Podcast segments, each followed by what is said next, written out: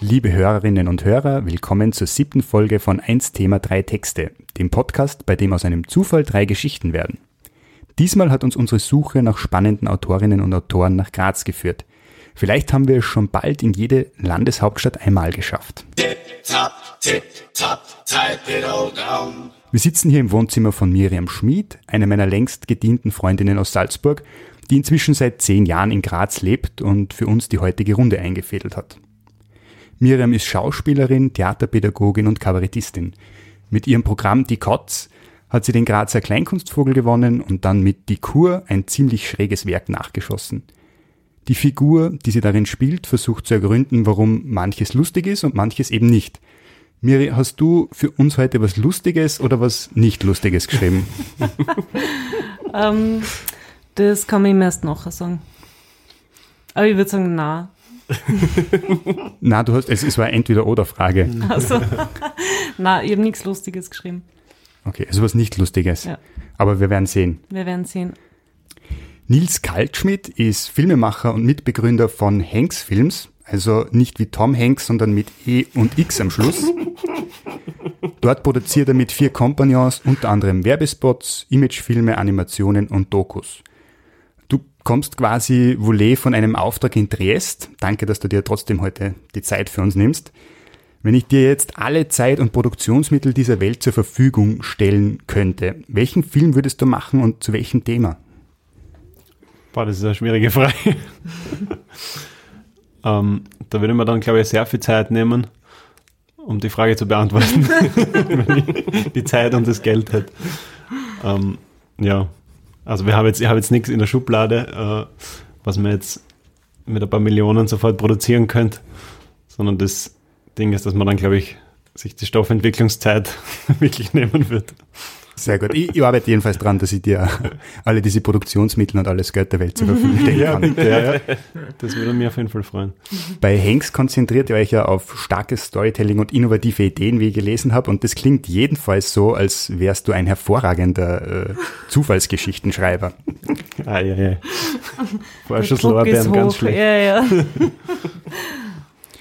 Der dritte Autor, das ist Alexander Benke. Benke? Benke? Benke. Benke. Ja. Der dritte Autor ist Alexander Benke. Er ist Teil des Performance-Kollektivs Das Planetenparty-Prinzip, zu dem auch die Miriam gehört. Und Alex studiert Psychologie und spielt gleich in zwei Bands, die die Namen Mutti und Chefin tragen. Also bei mir waren ja äh, das lange Zeit zwei Synonyme für ein und dieselbe Person. Haben die beiden Bands etwas miteinander zu tun? Was spielt sie da für Musik und was hat es mit dem Namen auf sich? Also die Bands haben insofern nur so weit miteinander zu tun, dass ich in beiden Bands Schlagzeug spiele. Ansonsten, lustigerweise sind die, sind die Namen unabhängig voneinander entstanden, aber sie haben irgendwie immer resoniert. Also weil Chefin äh, als, hat angefangen eigentlich als Band, die, äh, also wir haben, wir haben es als Beisel-Projekt angesehen also wir haben irgendwie so ein paar, ein paar Texte und Lieder schon gehabt, die sie halt mit so, mit irgendwie abgehalfterten Typen in, in irgendwelchen Spelunken befassen. Und wir haben dann irgendwie weiter halt ein bisschen überlegt, was das irgendwie eint. Und ja, das ist halt immer die Chefin, die das, die das Bier bringt. Und die das irgendwie alles schmeißt, die, die Wirtin halt sozusagen. Und diese Chefin aber halt da in unterschiedlichen, unterschiedlichen Situationen irgendwie natürlich wichtig ist, als die Mutter, die Freundin, die, die Chefin im Job oder die Kellnerin natürlich. Und das hat alles irgendwie, irgendwie Beziehungen sind, die wir gerne zahlen. Ah ja, und musikrichtungsmäßig ist es was? Ähm, Chefin, das ist so in Richtung irgendwie bluesig angehaucht. Also ich finde es irrsinnig schwierig, das mal zu beschreiben. Okay. Und, nicht, und nicht, weil wir so innovativ sind und weil das kann man nicht beschreiben, sondern ich weiß es nicht genau. Okay. Es geht also in Richtung Psychedelic, aber ich weiß nicht genau. Und bei Mutti ist es so eher im Punk angesiedelt, aber ähnliche, ähnliche Schwierigkeit. Das ist sehr interessant, weil wir gerade bei mysteriösen Namen sind.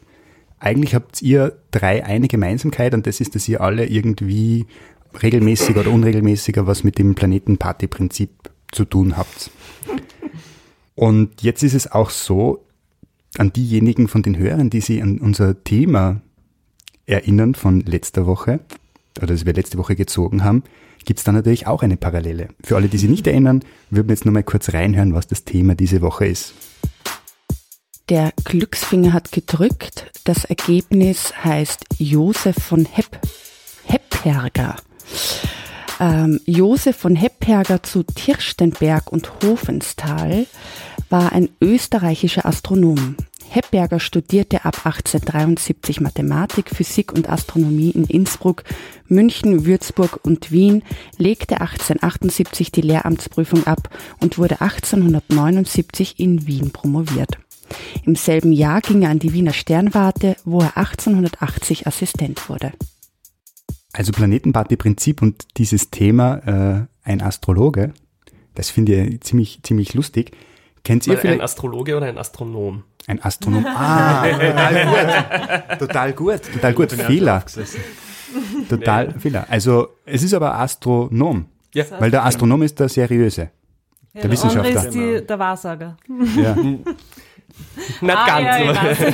Wir kennen die Problematik. Also, Astronom. Entschuldigung bei allen Astronomen und auch bei den Astrologen. Aber, also, der Astronom. Und das Planetenparty-Prinzip, ähm, könnt ihr vielleicht nochmal ganz kurz zusammenfassen, was dieses Performance-Kollektiv ausmacht, was ihr so macht? Naja, uns gibt es seit 2015, das heißt vier Jahre. Und wir sind Mhm. neun Leute, die in Graz sich kennengelernt haben übers Theater und dann so zusammengefunden haben. Eigentlich übers Theater am Ortwinplatz und die Theaterfabrik Weiz. Genau, eben dann aus dem Wunsch heraus, äh, eigene Stücke zu produzieren und ja, äh, das letztlich auch beruflich zu machen. Genau. Mittlerweile ist es so, dass die meisten von uns also nicht nur vom Planetenparty-Prinzip leben, aber dass sie hauptberuflich im Theaterbereich arbeiten und wir eigentlich recht unterschiedliche, Form oder man könnte sagen, ein bisschen unsere, Spe unsere Spezialität ist, unterschiedliche Formate zu produ produzieren. Das äh, letzte Projekt, äh, was wir gemacht haben, äh, war das Space Maze Game.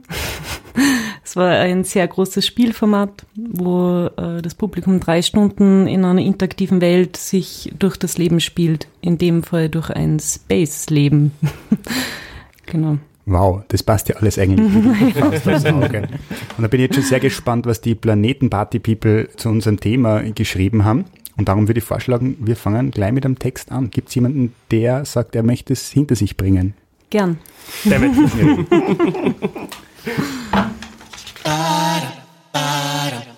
Text 1. Der Titel vom Text ist, wie der Astronom heißt, und zwar Hepberger. Sie geht durch die Herrengasse. Sie versucht, möglichst unerkannt durch die Straße zu gehen. Es ist immer möglich, jemanden zu treffen. Die Stadt ist zu klein und sie ist zu groß. Immer schon war sie größer als die anderen Mädchen und hat sich deswegen geschämt. Mit der Zeit ist ihre Haltung leicht buckelig geworden, um den Größenunterschied auszugleichen, auch um auf Augenhöhe mit den jungen Männern in ihrem Alter reden zu können. Sie spürt ihren Rücken und die nach vorne gefallenen Schultern. Sie hasst ihre nach vorne gefallenen Schultern. Sie hasst die Häuserzeilen, sie hasst die Straßenbahngleise, sie hasst die Menschen, die an ihr vorbeigehen und die Menschen, die in dem Kaffeehaus in der Herrengasse im Schanigarten sitzen. Die Kaffeehausgäste scheinen gut gelaunt, unterhalten sich, lachen, lachen laut, lachen extrovertiert, lachen verlogen. Sie sind verlogen, die Lacher, verlogene Lacher. Sie stellt sich vor, wie sie die Kaffeetassen vom Tisch nimmt und auf den Boden schmeißt, im Vorbeigehen ganz leicht. Ihre Schritte sind hart auf dem Kopfsteinpflaster, sie spürt ihre Sohlen und es tut gut. Sie tritt immer fester auf, um die Wut spüren zu können. Mit jedem Schritt, mit dem sie näher Richtung Hauptplatz geht, versucht sie noch fester aufzutreten und möchte am liebsten zusätzlich schreien. Sie will da nicht hin. Sie will ihn nicht sehen. Sie hasst seinen Bart, sie hasst sein Gesicht, sie hasst seine starre Art, seine Erklärsucht, in ewigen Ausschweifungen die uninteressantesten Dinge. Stunden ihrer Lebenszeit hat sie schon verloren, neben ihm gesessen als Zuhörerin, die nicht unterbricht, weil es sich nicht ziemt.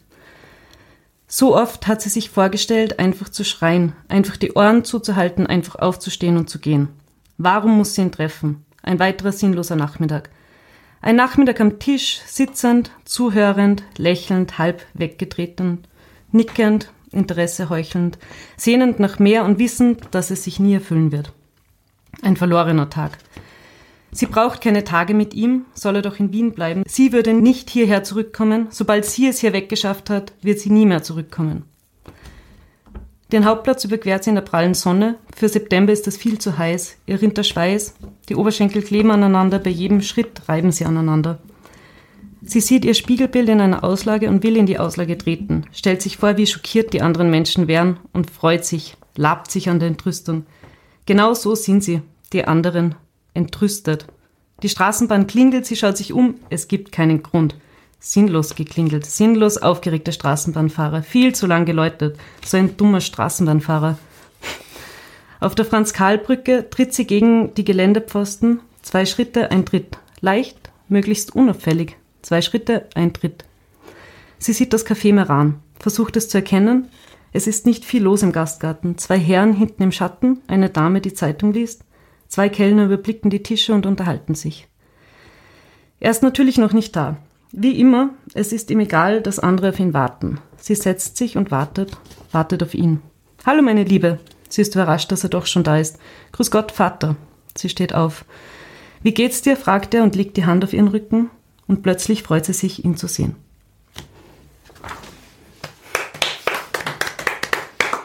Uiuiui. Eindeutig nicht lustig. Kategorie nicht lustig. Und das, das, ist, das ist gleichzeitig ein Kompliment. Hast du, hast du recherchiert? Gibt es Familienzwist bei den Hepbergers? Na, ich habe ehrlich gesagt mir überlegt, was ich über diesen Mann schreiben kann, der vor 100 Jahren gelebt hat und Astronom war. Das heißt, ein Beruf, mit dem ich nichts zu tun habe, nichts drüber weiß. Dann haben wir gedacht, okay, vielleicht muss mich dann von einer anderen Person ihm nähern, einer Person, die vielleicht auch, das erste Mal durch der Tochter, die ihn vielleicht noch nie äh, getroffen hat. Also auch eine fremde Person, die auf ihn zugeht und noch ist irgendwie wundern, dass sie sich schon kennen, aber eben aus der Sicht der Tochter auf ihn. Weil man dachte, so ein Astronom, der erzählt sicher sehr, sehr, sehr viele lange, langweilige Geschichten. Die ist halt sehr, anscheinend war er, glaube ich, ähm, erfolgreich, weil er der erste Lehrstuhl in Graz er gehabt hat und man dachte, wahrscheinlich auch so ein Mann, der sehr viel in der Arbeit lebt und wenig für Familie hat. Daraus ist das. Und es hat ein bisschen Spaß gemacht, weil ich Graz recherchiert habe vor 100 Jahren. Ah, ja, da fällt mir ja der nächste Zufall ein, dass tatsächlich äh, Hepberger in Graz gewirkt hat. Ja, genau. Das hat man eigentlich nicht besser planen können. Aber ich höre jetzt auf, mich darüber zu freuen, dass das alles so gut zusammenpasst. Das wird schon verdächtig dann. Diese, ja, diese, diese Freude äh, übertrage ich jetzt darauf, dass hier tolle, tolle Bilder da produziert werden. Ja. Ähm, das Café Meran. Ah, so eine lustige Anspielung. Naja, weil Hepberger ist ja dann äh, in, nach Meran gegangen, oder? Hat dort gearbeitet. Ist das der nächste Zufall, der sich da anhört? ich, ich, ich, je länger wir das machen, umso weniger glaube ich eigentlich an Zufälle. ja. Aber das ist auch wieder ein bisschen esoterisch. Also, Also war das mit der Astrologie vielleicht gar nicht so falsch. ich weiß nicht, haben wir den, haben wir den Versprecher jetzt rausgeschnitten? Dann schneiden wir ihn wieder rein. Ja, ja. Ja, vielen, vielen Dank. Alex, du, du wolltest eigentlich es auch hinter die bringen, oder? Oder gibt es eine Jetzt, schon- Reihenfolge? jetzt schon wieder nicht mehr Nimmer. hinbringen. Jetzt, jetzt ist es leichter, weil jetzt hat es schon angegeben. Das heißt, du, du kannst, wie, wie ist bei dir? Also Nils? mir ist es, mir ist es Äh, ich bring's gerne hinter mir. Dann sind wir gespannt. Text 2. Ich habe einen guten Schmäh gemacht, weil ich habe mit einem langen Zitat begonnen. Da habe ich gleich mal einen Großteil der Seite hinter mich gehabt. Schaut, dass du nicht mit dem Schmäh angefangen hast. Das ist jetzt irgendwie aufgelockert. vielleicht. Ist halt ungleich längerer Zeitaufwand sehen. Ja. Das stimmt natürlich. Gut. Mitteilungen über kleine Planeten. Der Sturm ist da, die wilden Meere hupfen. An Land, um dicke Dämme zu zerdrücken. Die meisten Menschen haben einen Schnupfen.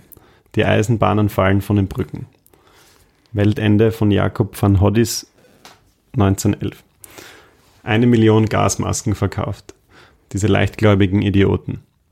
Da denkt man, dass man in einer aufgeklärten, modernen Welt lebt und dann hört man sowas. Aber kein Wunder, wenn sich sogar gewisse Kollegen bei der Panikmache beteiligen. Alles Idioten. Ich muss kurz meine Augen ausruhen. Wenn ich nur endlich schlafen könnte. Ein junger Forschungsassistent drängt sich hektisch durch meine Sternwarte und reißt mich aus meiner Ruhe. Ich hole zu einem Schlag aus, aber wische den rücksichtslosen Trottel nicht. Dieser wunderbare Ort der Isolation ist zum reinsten Hühnerstall geworden. Die ganze Aufregung nur wegen dir. Seit ich am Dienstag in den frühen Morgenstunden deinen gelben kleinen Kopf das erste Mal gesehen habe, geht das jetzt so. Vielleicht geht sich noch ein kurzer Schlummer aus, bevor du ankommst. Ich muss doch einmal kurz geschlafen haben. Es hängen mir nämlich seltsame Bilder im Kopf, die aus einem Traum sein müssen. Bilder von dir. Vom Moment deiner Ankunft, dem Ende deiner elendslangen Reise. Ich habe hier auf dich gewartet, all die Jahre wie ein treuer Hund am Straßenrand. Und dann bist du auf einmal da, endlich. Aber da ist noch jemand. Du stellst ihn mir vor und erklärst mir, dass du jetzt seinen Tra Namen trägst. Ich sehe dich fassungslos an und merke, dass dein Kopf fehlt. Die Kollegen werden immer lauter. Ihre aufgebrachten Diskussionen reißen mich aus meinem Halbschlaf. Ich schlage mir dreimal fest ins Gesicht und versuche mich auf meine Arbeit zu konzentrieren. Nach einem langen Blick durch den Refraktor notiere ich. 1910, Mai 20. 7 Stunden 14 Minuten 13 Sekunden. MZ Greenwich. A ab ist 5 Stunden 22 Minuten 53 Sekunden. Alpha ab ist plus 19 Grad 8. Gesamthelligkeit etwa 15 Mark. Visuell stark goldglänzend, mittlerweile fünf Begleitobjekte westlich vom Schweif mit ebenso hellen Kernen. Leicht magnetische Störungen wahrnehmbar. Ich kontrolliere die Werte, um sicherzugehen, dass ich mich nicht verschrieben habe und gebe es einem Assistenten weiter, der mit der Bedienung des Telegraphen sichtlich überfordert ist. Er hat aufgehört, die Werte zu überprüfen, die aus Johannesburg, Stockholm, Odessa und dem Rest der Welt im Minutentakt übermittelt werden, und ist dazu übergegangen, nur noch stoisch sein Werk zu verrichten. Bald ist es soweit. Jetzt merke ich erst, dass mein Herz schneller rast als der Telegraph neben mir. Ich schlage wieder die Augen auf und hole tief Luft. Mir kommen Bilder von Familien mit Gasmasken in ihren Wohnzimmern sitzend. Ich wünschte mir, du könntest länger bleiben.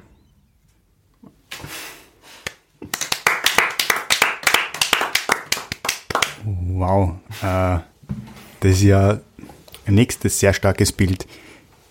Kannst du kurz erklären, was du, was du beschreibst? Was das soll? Nein, was du beschreibst. ähm, ja, das waren irgendwie unterschiedliche Sachen, aber es war so ein bisschen, bisschen der spontane Auswuchs von irgendwie viel zu langen Recherchen und viel zu wenig Schreiben. also es war dann irgendwie bin ich da so äh, entglitten in Geschichten und, und, und, und so wissenschaftlichen Studien, weil einige über, also über, man klickt sich halt so weiter über den von dem Wikipedia-Artikel ausgehend. Und ja, war recht spannend irgendwie, was, was man da so findet. Und auch an originalen Aufzeichnungen, also wirklichen äh, gescannten ähm, PDFs, die abrufbar sind, wo sozusagen die Forschungsarbeit vom Hepperger und von seinen Kollegen echt abrufbar ist, wovon man natürlich nichts versteht, was ziemlich spannend ist oder was mhm. eh eigentlich teilweise gern mache, sind bewusst Sachen zu lesen, von denen man nichts versteht. Oder halt wenig versteht. Oder ein bisschen der Kontext fehlt. Und ja, da kommen halt so Bilder und ja, dann war ich halt schnell bei Kometen und habe mich so über das ein bisschen informiert. Und ja, also sehr stark im Kontrast zu Miri, die, die wie du gemeint hast, so du hast da keinen Zugang und, und, und, und suchst lieber einen anderen. Und mein Zugang war dann eben irgendwie bewusst, also ich, ich recherchiere dann gern und da hat natürlich dann die Zeit gefehlt und ich habe dann irgendwie gesagt, ja wurscht, ich recherchiere halt so lang wie es geht irgendwie und versuche dann so das Beste draus zu machen. Ähm, ja. Was, was beobachtet er? Weißt du das? Über wen, über wen spricht er im Text? Oder ähm, über das, was? Das habe ich dann bewusst offen gelassen, aber, aber von der Idee her ist es ein Komet im Prinzip, ja. Und es ist dann eben der, also so dieser Heli, Komet Heli, äh, ähm, der, das war so, glaube ich, die, die Hauptinspiration, wo auch das mit den Gasmasken her ist. Mhm. Vielleicht seid ihr auch auf das gestoßen in den Recherchen. Kann, kannst du es kurz erzählen, was mit den Gasmasken auf sich hat? Das war eben wirklich damals 1910, ähm, wo sozusagen der Komet schon vorhergesagt worden ist, dass der jetzt wieder kommt und der sehr nah an die, äh, an die Erde herankommen wird. Und da ist so eine ziemliche Kometenfurcht dann äh, ausgebrochen da haben dann wirklich Leute versucht, sozusagen ein Geschäft damit zu machen. Äh, und das sind echt so Also die Gasmasken sind noch das am wenigsten absurde. Es sind, glaube ich, so Kometenpillen und so verkauft worden. Und du, du willst mal sagen, Weltuntergang ist ein Ding, mit dem Leute Geld machen können? Ja, ja, genau. Das ist Wenn du das früher gewusst Ja, hättest. ja, goddammit.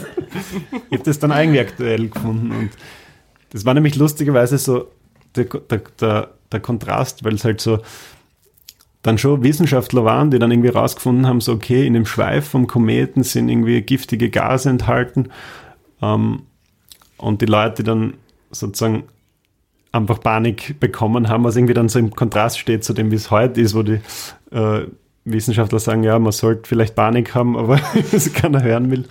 Ähm, ja, das, das war ein bisschen so das, was ich irgendwie spannend gefunden habe. Und irgendwie so, das erste Bild war halt so das in der Sternwarte äh, sitzen und ich habe einmal in einer Sternwarte gedreht und irgendwie, das war halt dann sofort das, was, was, was mir gekommen ist und ich gemeint hab, das, das müsste halt sein. Und irgendwie so ein einsamer alter Mann, der auch nicht besonders sozial war, weil ich habe äh, die Todesanzeige war dann eh eines der ersten Sachen, die ich gelesen habe. Ähm, und das war ein paar Sachen gelesen, also halt war nicht besonders redselig und was halt eh, glaube ich, sehr gut zu dem Beruf passt. Das ist irgendwie so das Klischeebild, oder? Ja, Immer sofort ja. einen einsamen alten Ja, Mann ja, vorgestellt. Und das Ja. haben die eben in die, in die Sterbeanzeige reingeschrieben. Das weiß ich nicht, das war, glaube ich, so ein bisschen umschrieben, ja, aber vielleicht ist das nicht in der Sterneanzeige. Unsozialer alter Mann. Ein Wir sind froh, dass er tot ist. Nein, nicht, nicht, dass nämlich dann der Text von der Miri im Grunde der zweite Teil von der Sterbeanzeige Genau, war. genau. Das war die Tochter, die die Sterneanzeige geschrieben hat. Das war die Geschichte, äh, die sie am Begräbnis erzählt hat. Nicht, dass, nicht, dass es dann nur Ermittlungen gibt, im Nachhinein irgendwie Verdacht aufkommen. Aber, aber zum, zum Weltuntergangsding, Mhm. wo man ja, oder wo das Ende der Welt irgendwie für mich aktueller ist denn je. Mhm. Ich glaube, es funktioniert anders, mit Weltuntergang Geschäfte zu machen, wenn es ein Komet ist wie der Klimawandel zum Beispiel. Mhm. Oder, oder habt ihr das Gefühl, dass das jetzt irgendwie funktioniert? Ja, ich glaube, das ist sehr, sehr ähm, widersprüchlich, weil, weil ja jetzt das Geschäfte machen der Weltuntergang ist. Und nicht Geschäfte mit dem Weltuntergang, sondern die Geschäfte verursachen den Ja, ja, Weltuntergang. Ja. Und das ist halt die Entwicklung der, der Vers- Vision vom Weltuntergang. Wow, jetzt sind wir wirklich, kaum geht es ums Universum, wir sind in tiefen Gesprächen. Es Ja. ist, ist richtig arg. Alex, dürfte ich dich vielleicht bitten, Ja. äh, deinen Text uns vorzulesen? Absolutely. Oh. Du, ich habe gerade auf dem Handy die Fotos von meinem Neffen gesehen, deswegen. so, äh, geht's Es, es, es gibt rein? also noch Hoffnung. Das ist eigentlich ganz gut, wenn du vor, vor bevor du deinen Text vorliest, nochmal kurz äh, was in die Zukunft gerichtetes sagst. Ja. Na, hab, du hast ein gutes Gefühl, was mein Text ist. Textteil. Ich bin kein Astronom. Ich bin kein Experte, ich schaue nicht in den Himmel und bestimme die komplexen Konstellationen und Bahnen der zahlenlosen Himmelskörper, deren Namen ich nicht kenne. Ich kenne vielleicht ein, zwei Sternbilder. Ich bin mir der physikalischen Zusammensetzung des Sonnensystems nicht bewusst. Ich verstehe nicht, was es bedeutet, ein schwarzes Loch zu fotografieren. Ich habe keine Ahnung, wie jemand sagen kann, der Urknall ist wahrscheinlicher als irgendetwas anderes.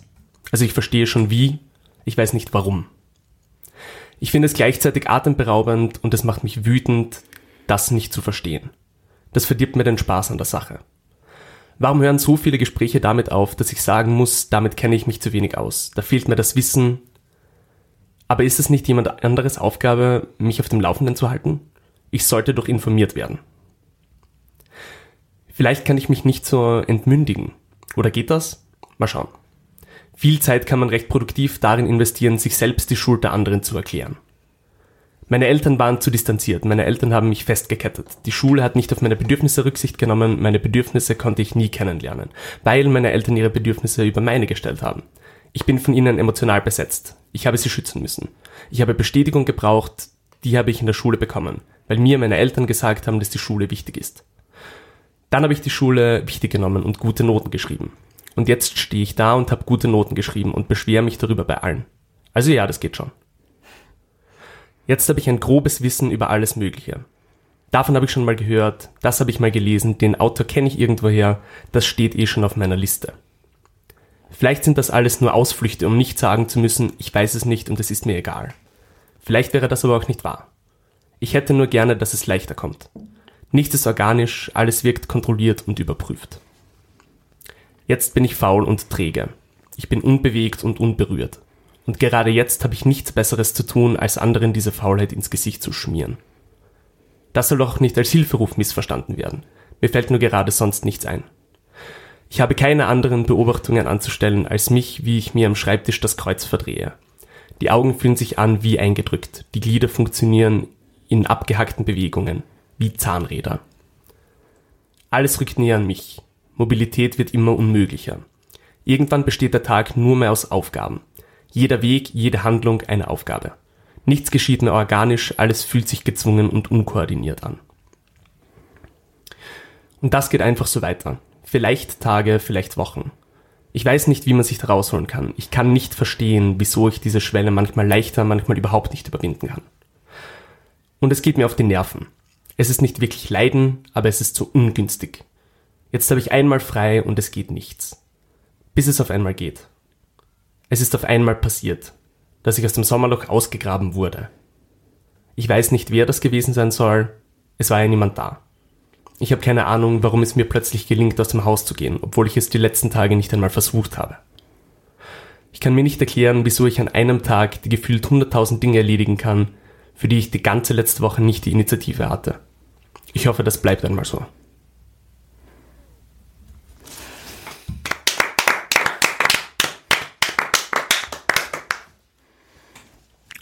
Hui. Ja, das haben wir dann auch gedacht, wie ich es dann gelesen habe, aber Aber ist das nicht gerade das Schöne? So dieses Wow, was, was habe ich da gerade gemacht? Also ich, ich, ich finde es sehr, äh, sehr beeindruckend. Ich habe sofort beim ersten Satz immer gedacht, was kommt jetzt? Auch die Ankündigung, ich hätte ein Gefühl dafür, was jetzt kommt, äh, hat sich bei mir überhaupt nicht bestätigt. Ja, okay. ähm, also wie, warum ich irgendwie darauf gekommen bin, ich habe halt den, den Artikel durchgelesen und ich habe gemerkt, dass ich überhaupt nicht aufnahmefähig bin jetzt gerade. Oder schon die ganze letzte Woche. Es ist halt irgendwie das Sommerloch da. Und die, sind, die Leute sind weg und mir ist endlos Fahrt, aber ich schaff's halt auch nicht, irgendwas zu tun.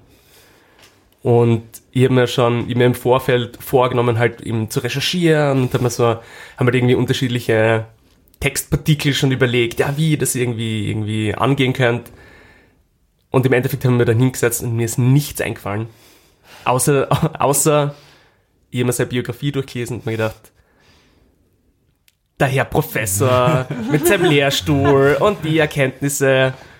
Und dann habe ich das auf, auf mich halt äh, projiziert sofort. Ich habe das total persönlich genommen und ich mich geärgert, dass ich das jetzt nicht habe, obwohl ich nicht, nicht jetzt der, der große Astronom sein mag, eh nicht. Aber wenn ich es wollte, dann könnte ich es jetzt anscheinend nicht, weil ich schaffe es nicht einmal, äh, über ihn zu recherchieren. Das war circa, so ist es irgendwie, irgendwie dazu gekommen. Er hätte sicher über dich recherchiert. Ja. Äh, Scheiß Wahnsinn. Wahnsinniger in der Herrengasse äh, äh, erzählt den Leuten sein Manifest. Nicht, nicht schlecht. Ähm, grundsätzlich, also das ist jetzt qua- quasi ein Text übers Schreiben, das ist immer sehr, sehr spannend, wenn es einfach darum kommt, okay, was ist der Prozess, wie, wie geht's einem vielleicht auch selber direkt? Und das ist ja eigentlich was, was das Ganze sehr, sehr spannend macht. Dass es eben nicht zentriert um ein Thema geht, sondern dass eigentlich immer Menschen auch in der Geschichte Mittelpunkt sind, aber dass es auch jemanden gibt, der hinter der Geschichte steht. Und wenn das mal, so diese Seiten gewechselt werden, dass es gar nicht um die Person in der Geschichte geht, sondern die Geschichte schreibende Person, Mhm. äh, das finde ich sehr, sehr spannend. Und es ist auch interessant, weil unterschiedliche Themen da unterschiedliche Dinge zum Vorschein bringen. In dem Fall, der, der erste Satz zum Beispiel, diese, ich bin kein ähm, Astrologe, da habe ich sofort dran denken müssen, das ist keine Pfeife. Äh, Aber- weder, weder Astrologe noch Astronom. Auch, auch kein Graubereich. Wie ist es euch generell gegangen beim Schreiben und mit dem Thema? Ist da noch was, was ihr loswerden wollt? Nur Beschimpfungen oder? Ich glaube, man merkt es an allen unseren er Texten. ist nicht gut weggekommen, ja, der Heppberger. Der Heppberger irgendwie hatte nichts Positives erfahren. Obwohl er nicht so eine schlechte Person war, wahrscheinlich. Vielleicht zu damaligen Maßstäben. Aus heutiger Sicht wäre wahrscheinlich sehr viel sehr äh, problematisch. Was ist eine schlechte Person? Das klären wir das nächste Mal. Ja. Folge. Cool wäre, wenn es einen Wikipedia-Artikel gibt, schlechte Personen. Ja, Und ist das dann eine Liste oder ist es die Beschreibung, die Charakterisierung das war der Link zu ihm, Hemberger. Siehe. die Definition. Wir bitten alle Angehörigen der Familie Hebberger von Klagen abzusehen. Okay. Wir haben natürlich diese einmalige Konstellation aus äh, Autorinnen und Autoren und dem Thema um eine spannende Komponente erweitert. Und zwar geht es um den Preis. Ihr seid alle informiert, dass es heute was zu gewinnen gibt. Und in diesem Gemenge haben wir einen Preis vorbereitet, der äh, da sehr gut dazu passt. Und zwar ist das das Universum für Eilige. Ui. Und es ist ähm, Ah. vom Neil deGrasse Tyson. Ah, ganz genau, ja. kennt ihr den? Ja, Her hervorragend. Also Das heißt, das würde man wirklich gern gewinnen. ja, absolut.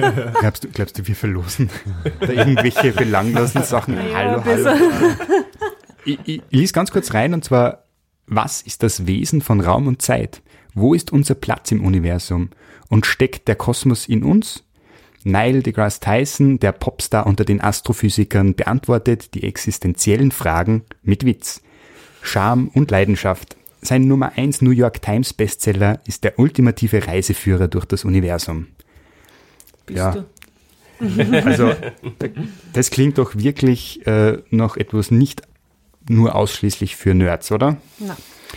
Und in welcher Kategorie der beste Text dieses schlaue Werk gewinnt, ermitteln wir jetzt mit dem traditionellen Zug aus dem berühmten Kategorien Federpenal. Katharina, bitte um eine Kategorie.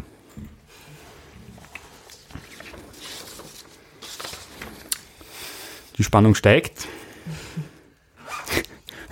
Und es ist ungewöhnlichster Ort. Nein, ich habe mich gleich verlesen. Ich habe mich gleich verlesen, war nur Test. Und es ist ungewöhnlichstes Wort. Also Wie? das ungewöhnlichste Wort, das wo vorkommt. Oh Und ich glaube, das ist schon klar. ah ja, wa- was denkst du, wer, wer da das ungewöhnlichste Wort verwendet hat? Ja, der Nils. Mit was? Alpha. Ja, alle, alle Aufzählungen von. So ein ungewöhnliches Wort. Das Lustige ist, ich habe einmal in einer Sternwarte gedreht und nur deshalb habe ich gewusst, was ein Refraktor ist. Ja, eben nämlich, das war nämlich lustig, weil ich hab gesehen, wie du die, wie du deine Fäuste ballst und dich freust für die äh, Hörer dieses ah, Podcasts. Stimmt. Ja, das war, das war am Anfang, ich habe die Fäuste geballt und mich gefreut, weil es mit einem Gedicht angefangen hat. Hab- Wir haben noch nie ein Gedicht gehabt und dann ist mir eingefallen, was der, was der Nils gesagt hat, nämlich er beginnt mit einem Zitat und ich habe mir schon gedacht, ja, eine Seite Gedicht. Yes. Aber ich- Es natürlich ist nur ein Auszug vom Gedicht. Ähm, es ist aber sehr lesenswert. Das ist wirklich. Von wem ist es? empfehlen. Jakob Hollis. Also es ist wirklich nämlich inspiriert von dem, äh, diesem Kometen. Und der sich ein bisschen lustig macht über die, über diese Panik. Es ist gut, dass wir das jetzt nur angesprochen haben. Dann versteht man das, das, also das Zitat auch noch besser. Also du bist der Meinung, dass bei Nils eigentlich ein Sammelsurium am ungewöhnlichsten Worten ist. Aber bitte Ja. reden wir mal reihum dann, äh, wie die Meinungen zum ungewöhnlichsten Wort sind. Vor allem, man muss ja genau sagen, was jetzt das ungewöhnlichste Wort ist. Genau, Das das, muss schon festlegen. Ja. Man kann nicht sagen, Ja. Wahrscheinlich dort immer. ungewöhnlicher Text Ja. im, im Gesamtwerk. Ja, geht nicht. Wobei, ich tu kurz für mich werben, ähm, Ja, das ist auf jeden Fall sehr erwünscht. weil ich hätte dieses Buch sehr gern. Und zwar, ich habe mir gedacht, mh, warte, jetzt finde ich es gerade nicht. Ich schreibe noch schnell was rein. Ja, ja, ja, ja. Erklärsucht. Ich glaube, es gibt es nicht, oder? Erklärsucht. Ge- Ist das was? Ah, okay, Wa- warte. weiß nicht. Nein, No, nein, ich aber- mir gedacht, Es ist mir nicht schlecht. Wer ist erklärsüchtig? Also, ja. Was sind die Nebenwirkungen von Erklärsucht? Dass man nicht mehr zuhören kann. Mansplaining. ja. Das ist leider das Einzige, was ich anbieten kann. Ist nicht schlecht. Ja, wenigstens gibt es äh, quasi einen, einen Gegenkandidaten. Mhm. Also nicht mich. Ich hab gerade, es ist, es ist, es sind keine. Ich habe sie alle rausgestrichen, weil ich mir gedacht habe, ich wäre wär gerne nahbar. Scheiße. Hätte ich wohl, aber natürlich, ja, was Ke keine Barrieren aufbauen. Ich habe halt so einen Erklärpodcast gehört, wo die Regel war, keine Fremdwörter. Also, Ja, eben, hast du genau. ja ja. gewonnen. Den habe ich produziert. ja, ich habe aber auch nur den Refraktor, glaube ich, sonst ist eigentlich eh recht. Wenn man Alpha und Delta. Ich finde, ich find, du kannst es äh, unbestrittenerweise gewinnen, wenn du jetzt genau erklärst, was ein Refraktor ist. Ja, das ist eine ähm, Gerätschaft, die in Sternwarten verwendet wird. Nein, es ist, glaube ich, im Prinzip ist es ein Teleskop, aber bitte recherchiert das nicht nach. es, es ist ein Teleskop und wenn ich nicht völlig, völlig hm, fehlinformiert bin und euch jetzt alle da mansplaine, dann ist es ein Teleskop mit einer gespaltenen Linse, die man so gegeneinander verschieben kann. Und wenn die übereinander, also man schaut sich einen, einen Himmelskörper durch diese gespaltene Linse an und kann über die Verschiebung rausfinden, wie weit Also es- dieses Ding entfernt Also es ist. simuliert quasi dreidimensionales Sehen. Wahrscheinlich, ja, ja, ja, wahrscheinlich, wahrscheinlich ist es so. Du kannst aus dieser Ding dann rausrechnen mit der Zeit, wo sozusagen dann dieser Himmelskörper auf der anderen Linse auch eintritt. Keine Ahnung, wie, äh, wie weit der weg ist. Richtig. Also, und das war das Coole an den Refraktoren, weil man es nicht nur angeschaut hat, sondern weil man direkt daraus Beobachtungen und Berechnungen stellen hat können, die über das Normale hinausgegangen sind. Aber da können wir natürlich jetzt auch Hassmails kriegen von wirklichen Experten. Und wir, wir Ja, wir bitten sehr darum. Auch, ja, genau. Also unbedingt. Ja. Okay, aber dann sind wir uns im Grunde einig. Also Alpha und Delta würde ich nicht zählen lassen. Das ist nicht ungewöhnlich. Das ist einfach die Basis unserer Sprache am Ende. Aber Da wird schon Erklärsucht, also Erklärsucht Immer. ist, ist gut. Magst du noch was zur Erklärsucht sagen? Eben auch Oder kurz näher nachdem ich das eingehen. Wort rausstreichen soll, weil ich glaube, es ist sowas, Aber wenn es eine schöne Wortkreation ist, dann why not? ja, Ich packe das sonst das Buch. ja, ich hab's mal. Ja, und vor allem das Gute ist, Miri, das Buch ist Ich jetzt schon in deiner eh Wohnung. Also, ja, genau.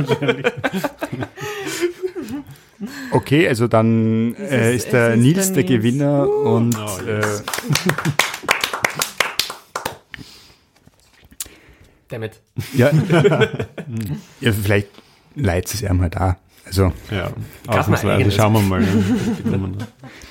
Okay, ähm, ja, herzlichen Dank für die wunderbaren Texte. Was wir jetzt noch brauchen, ist das Thema für die nächste Folge natürlich. Und die nächste Folge wird eine ganz besondere sein. Will jemand von euch den Zufall auslösen und das nächste Thema ermitteln? Ja. Das darfst du. Es ist ein, du hast ja den Ort zur Verfügung gestellt. Sollen wir irgendwie Spannung erzeugen? Ja, bitte.